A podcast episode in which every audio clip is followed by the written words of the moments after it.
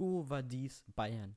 Alles Wichtige zur Bayernwahl 2018. Doch um die Wahl in unserem Nachbarbundesland Bayern besser verstehen zu können, folgen nun einige wissenswerte Fakten. Alle 18-jährigen Bürger mit deutscher Staatsangehörigkeit, die seit mindestens drei Monaten ihren Wohnsitz im Freistaat Bayern haben, dürfen wählen. Dabei entscheidet der Einzelne mit seiner Erststimme über einen Wahlkreisabgeordneten und die Zweitstimme dient der Wahl einer Wahlkreisliste, also einer Partei. Gewählt wird schon seit heute Morgen 8 Uhr. Bis zur nächsten Wahl vergehen fünf Jahre, sprich 2023.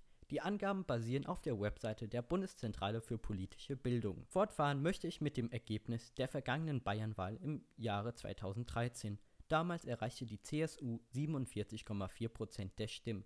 Dennoch war man in der Lage, bis jetzt alleine zu regieren.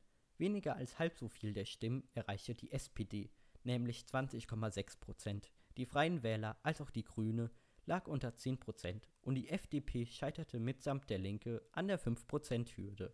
Laut aktuellen Umfragen, die von mehreren Unternehmen in Auftrag gegeben worden sind, belegen CSU und die Grünen in dieser Reihenfolge Platz 1 und 2. Zunächst folgen die Sozialdemokraten, die Freien Wähler und auch die AfD, die sich je nach Umfrage auf den Plätzen 3 bis 5 bewähren. Das Schlusslicht ist diesmal wie auch bei der letzten Wahl die FDP mit der Linken. Sofern der Fall eintritt, scheinen unter Umständen einige der gleich genannten Koalitionsmöglichkeiten aus. Aktuell regiert die CSU ohne einen Koalitionspartner, doch aufgrund der Umfragewerte von durchschnittlich 33 bis 35 Prozent erscheint diese Variante als äußerst unwahrscheinlich. Eine weitere Idee wäre, dass die CSU zusammen mit den Grünen arbeitet, so wie es auch in Hessen mit der CDU der Fall ist. Der Fraktionschef Thomas Kreuzer soll dies bereits ausgeschlossen haben.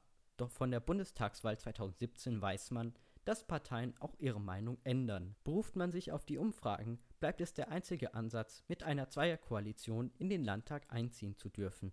Zahlreiche Gespräche und Kompromisse sind hierbei unverzichtbar. Meinungsdifferenzen, zum Beispiel in der Flüchtlingspolitik, aber auch Einigkeit in der Pflege, Medienpolitik und bei Investitionen, herrschen bei der CSU mit der SPD. Die FDP könnte man hinzuholen, sofern man nicht die Mehrheit erreicht. Statt der SPD genügen eventuell rechnerisch die Freien Wähler. Aber auch in diesem Fall fungiert die FDP als Reserve. Unwahrscheinlich ist ein Bündnis aus den Grünen, SPD, Freie Wähler und FDP, da man versuchen müsse, vier Meinungen zu einem Thema in einen Kompromiss umzuwandeln